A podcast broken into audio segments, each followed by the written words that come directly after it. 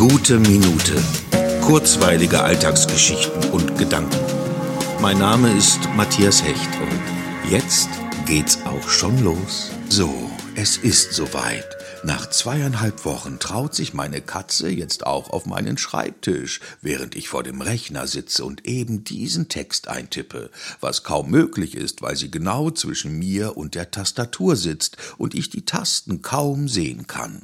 Ich schiele gerade so über ihren beeindruckenden Rücken hinweg und versuche einfach schnell zu sein. Denn natürlich macht sie diese Fingertippbewegung extrem neugierig, dabei schnurrt sie wie sonst was und ich denke, sie freut sich nun auch dieses Refugium meines täglichen Daseins erobert zu haben. Gespannt guckt sie beim Löschen von Buchstaben auf dem Bildschirm, weil sich da halt dann was bewegt. Ich kann nicht sagen, ob ich mir für die Zukunft etwas überlegen muss, wie ich in Ruhe tippen kann.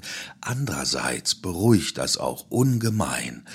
Es könnte passieren, dass die nächsten Episoden einen Hauch von Schnurren in sich tragen.